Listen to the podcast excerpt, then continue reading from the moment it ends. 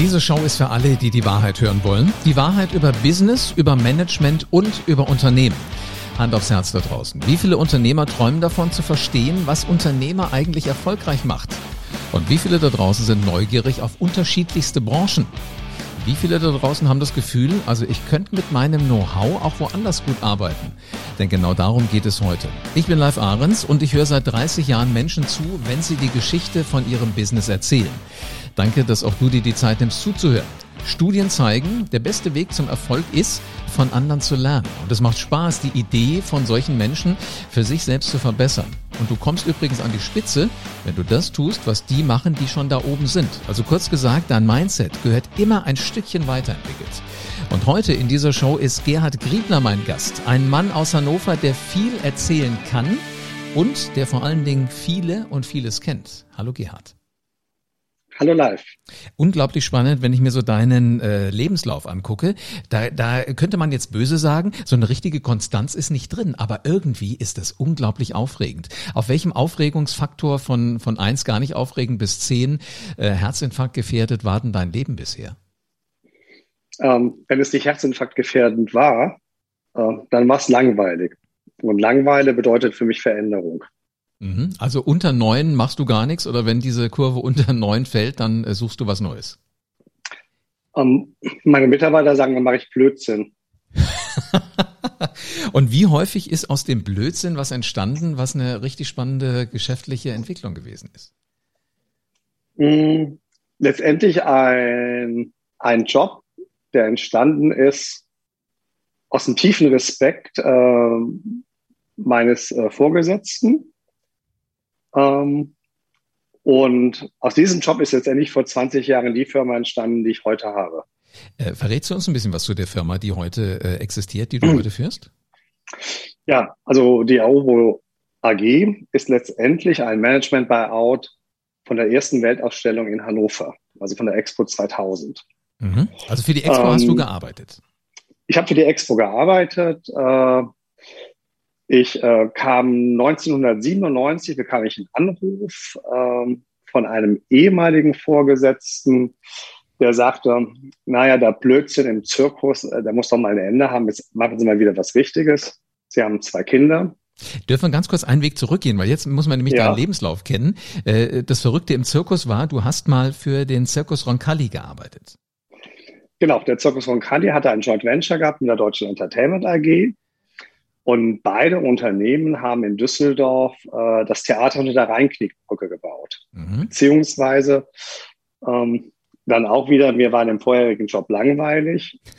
Dann sagte wieder jemand, komm doch zu uns, wir brauchen jemanden, äh, der ein bisschen strukturierter ist als wir. Also so kam ich dann letztendlich vom Deutschen Reisebüro zur Deutschen Entertainment AG und dann zu Roncalli. Und habe in meinen 18 Monaten, wo ich da war, das Roncalli äh, Varieté-Theater unter der Rheinkniebrücke von der Grundsteinlegung bis zur Premiere begleitet. Das heißt aber, das, was so in dir drinsteckt, auch ist schon so, so diese, diesen Gründergeist brauchst du und auch immer gucken, wie kann ich das denn tatsächlich unter das Volk streuen? Also so, so, so, so ein Vertriebsherz schlägt schon in deiner Brust. Hm, ich brauche kein Gründerherz, ich brauche Chaos.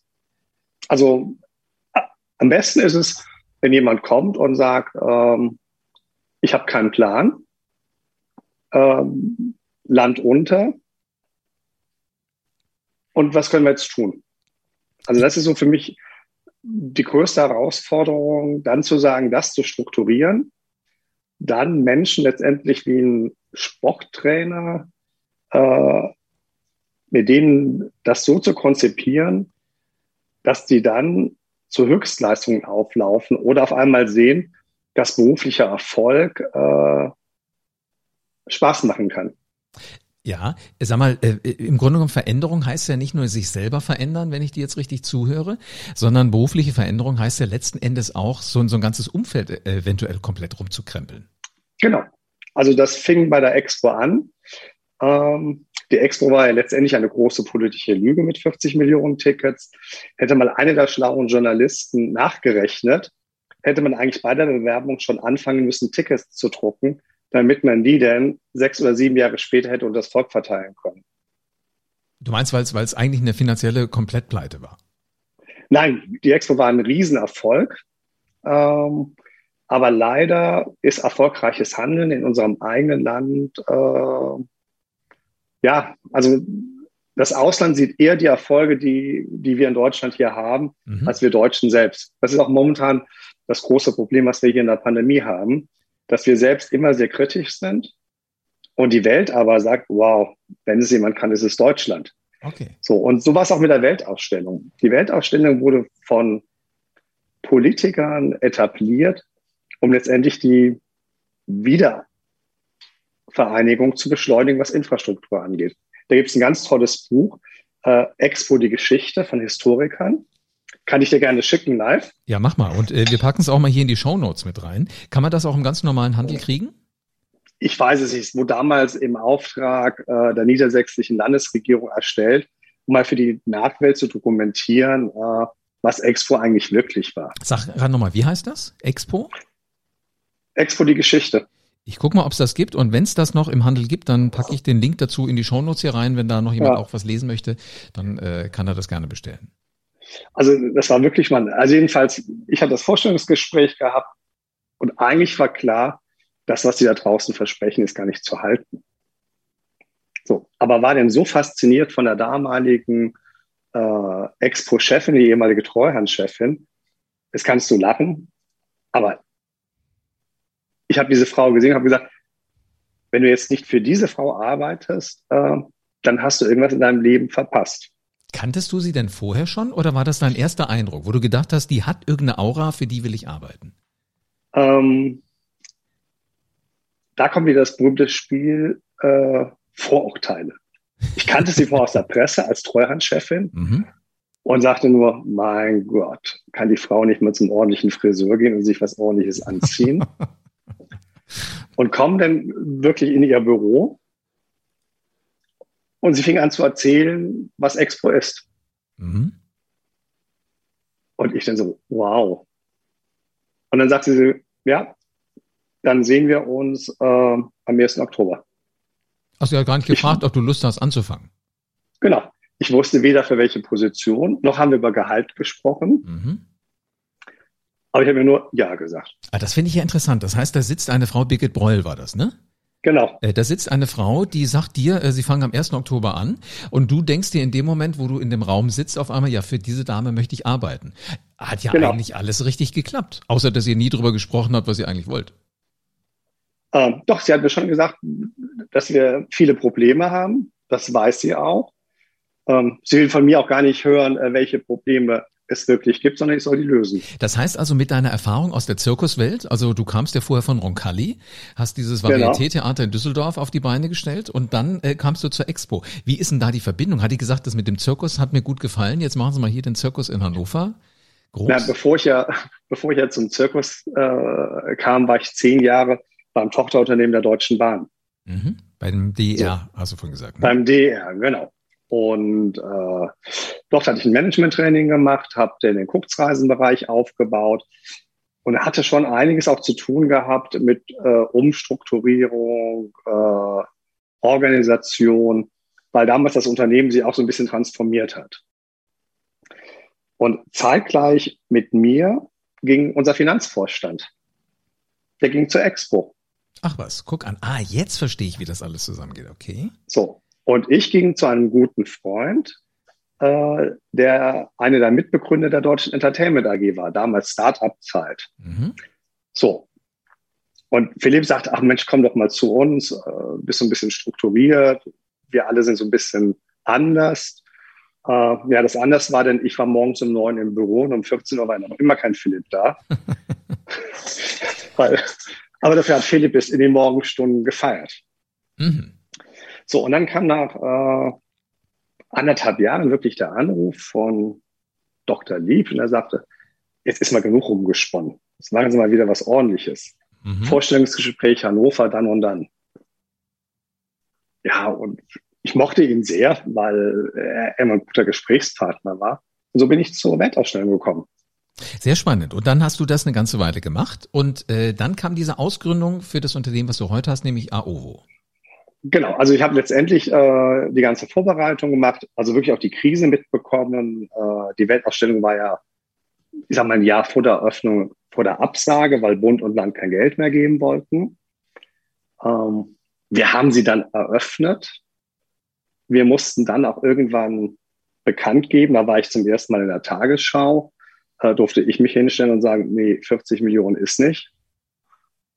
Äh, aber letztendlich haben wir 18 Millionen Tickets in fünf Monaten verkauft. Also das muss man sich mal auf der Zunge zergehen lassen. 18 Millionen strukturierte Tickets, die 50 Mark gekostet haben. Mhm. Also ich fand, jede Mark hat sich gelohnt, weil ich fand die Ausstellung grandios. Absolut. Also ich muss sagen, ich habe noch nie so friedlich 170 Nationen erlebt. Ich habe noch nie äh, 500 Menschen in einem Projekt arbeiten sehen, die alle ein Ziel hatten, wir wollen perfekte Gastgeber werden. Mhm. Ähm, und ich habe aber auch noch nie einen Chef erlebt wie Birgit Preul, die 24-7 völlig klar war. Aber sag mal, wo, kommt, wo kommt die Energie her, wenn du sagst, irgendwie, da kommt kein Geld mehr. Bund und äh, Land wollen auf einmal äh, den Geldhahn zudrehen. Du sagst, das ist keine realistische Zahl, dass ihr 40 Millionen Tickets verkauft. Ähm, sagst du da nicht irgendwann, äh, nee, also tut mir leid, meine Energie ist jetzt leer, meine Batterien sind leer, oder ist das genau das Chaos, was du, was du brauchst, wo du richtig zur Hochform aufläufst? Also für mich war es denn und meinem engen Team, äh, wo wir zur Hochform aufgelaufen sind, was aber schlimm war für unsere Mitarbeiter, die fleißigen Bienchen, jeden Tag, wenn sie das Radio angemacht haben, wenn sie die Tageszeitung aufgeschlagen haben, insbesondere auch die lokalen Tageszeitungen in Hannover, gesagt haben, Versager, haben keinen Plan, verbrennen Steuergelder. Man ist auch in den Jahren so 98, 99 sehr vorsichtig damit umgegangen, zu sagen, dass man für die Weltausstellung arbeitet. Hast keinen Tisch mehr im Restaurant gekriegt, meinst du, wenn du gesagt hast, du bist von der Weltausstellung? Ja, du, du warst automatisch, gehörtest du zu denjenigen äh, der Geldvernichter. Und okay. insbesondere, wenn du denn gesagt hast, du machst Ticketvertrieb. Mhm. Das war dein Job? Ja, wie weit sind wir denn, dass wir 40 Millionen bekommen? Mhm. Also das war denn schon äh, dann Eröffnung die ersten Tage nach der Öffnung war katastrophal. Das Gelände war leer. Ich weiß nicht, ob du dich noch erinnerst. Tagesschau, Bratwurst, 10 Mark. Aber es hat keiner geschrieben, dass es einen halben Meter Bratwurst war. also eigentlich, eigentlich vier Bratwürste für 2,50 und dann wären die 10 Mark okay genau. gewesen. Genau. Aber es wurden dann Bilder gezeigt äh, von der leeren Plaza im Regen. Mhm. Und wir hatten unser Büro mitten auf der Plaza und hast runtergeguckt und hast gesagt, ja, stürzt ich mir jetzt runter? Na gut, und, dass du es nicht gemacht hast. Äh, sonst würden wir alleine diesen Podcast heute nicht machen und ich wüsste nicht, dass aus einem Chaos immer was Gescheites entstehen kann. Jetzt war die Expo ja irgendwann vorbei, damit wir deinen Lebenslauf hier noch durchkriegen in dem, in dem Podcast, äh, weil du hast ja noch ein paar Stationen seitdem gemacht. Also dann kam die Reisegeschichte. Da bist du, das heißt, wieder so zu deinen Ursprüngen, kann man das sagen, zurückgegangen. Also vor dem Zirkus war ja das DER-Reisebüro. Genau.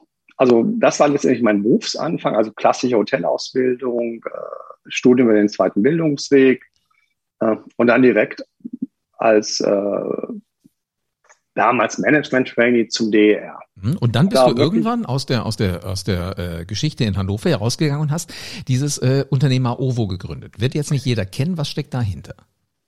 Genau, also die OVO ist letztendlich gegründet worden, dass eine Frau Preul zu mir sagte, Sie können nirgendwo mehr als Angestellte arbeiten. Das bringt nichts. Machen Sie Ihr Unternehmen. Das, was Sie in Ihrem Leben gemacht haben, Logistik, Vertrieb, äh, Touristik, machen Sie das zu Ihrem eigenen Unternehmen. Mhm. Ich helfe Ihnen. Ach, das ist aber cool, okay. So, und da wir natürlich bei der Expo extrem viel mit Reisen zu tun hatten, von den 18 Millionen Menschen haben wir auch viel übernachtet. Ähm, da hat man eine gewisse Infrastruktur und ich habe dann mit meinen engsten und besten Mitarbeitern von der Expo das eigene Unternehmen gegründet. Was für ein Herzschlagmoment muss das denn gewesen sein? Ähm, der Hammer war denn, dass wir dann, äh, Preu, muss man einfach sagen, war tierisch politisch äh, vernetzt in Deutschland. äh, persönliche Freundin von Kohl. Ihr Vater war einer der größten deutschen Bankiers, äh, Mönchmeier Hengstenberg in Düsseldorf. Äh, ihr Sohn Vorstand bei der Bahn. Mhm. Äh, und die sagte, ich bringe sie mit ein paar Leuten zusammen. Und ihr engster Vertrauter war Helmut Werner, der Daimler Chrysler-Chef. Der hat uns dann auch ein paar Türen geöffnet. Und dann hatten wir auf einmal Agnes Kapital. Da oh. kam jemand und sagte, ich finanziere euch das.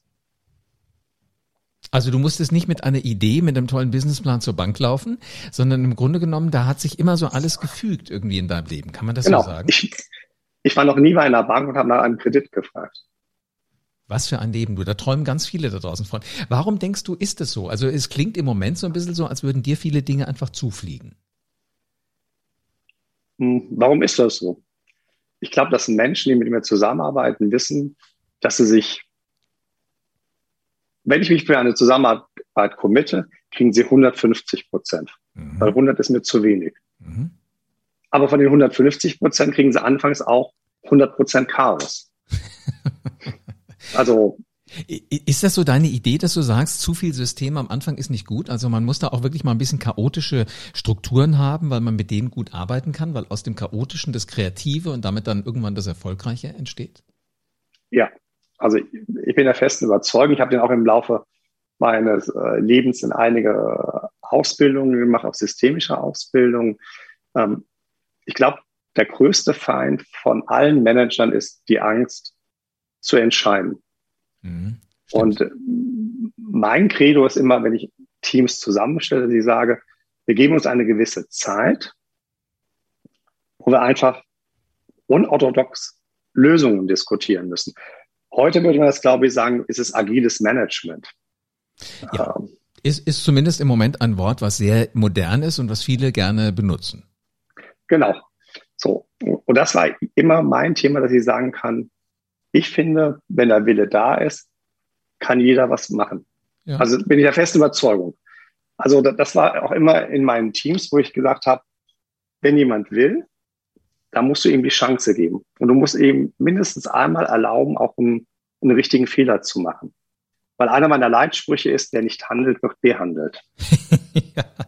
Mal, so von der Mindset her habe ich den Eindruck, bist du gar nicht so typisch deutsch.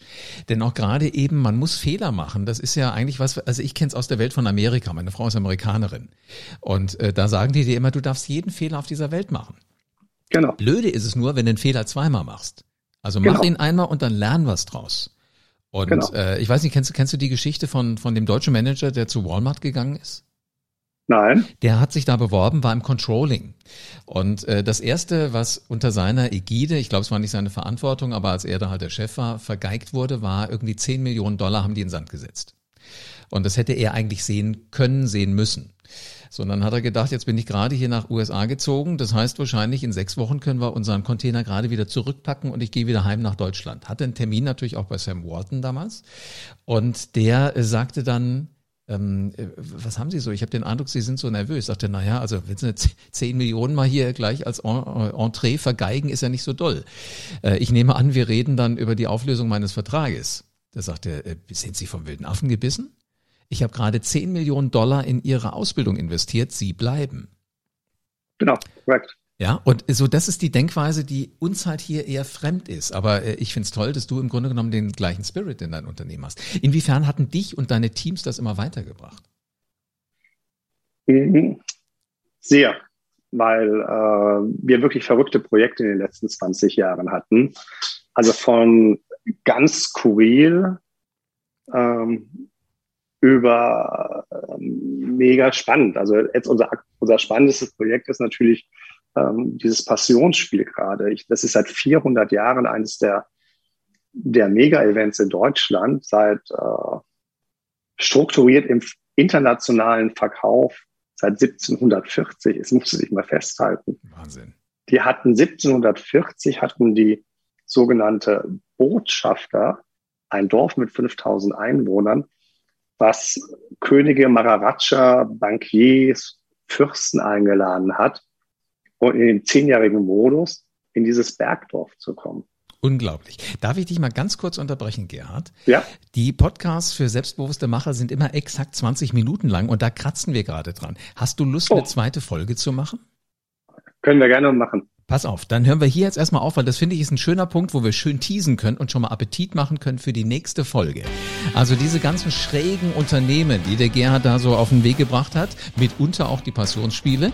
Ja, das ist ein spannendes Thema für die nächste Podcast-Folge. So, und wenn du jetzt schon sagst, egal wie groß deine Bedenken, deine Zweifel sind, ich will mir auch mal die Haare raufen, will aus dem Chaos was richtig Cooles rausmachen, dann hör auch der nächsten Folge zu, wenn so erfolgreiche Menschen wie Gerhard Griebler von ihren Erfahrungen berichten. Und damit du ihn definitiv hörst, abonniere diesen Podcast spätestens jetzt, denn hier erzähle ich dir diese Geschichten. Und dann nimm jetzt schon mal all deine Energie zusammen und verlass deine Komfortzone. Hat Gerhard auch häufig gemacht. Und stell dir vor, wie sich das anfühlt, wenn du dann erfolgreich geworden bist. Vielleicht hast du eine Geschäftsidee und du musst nicht zur Bank gehen, du musst nicht zu Investoren gehen, sondern das Geld kommt zu dir. Klingt cool, oder? Also, dann ist es jetzt an der Zeit, dass du dein Leben in die Hand nimmst. Bleibt mir nur noch zu sagen, auf geht's, du Macher. Leg los und veränder die Welt.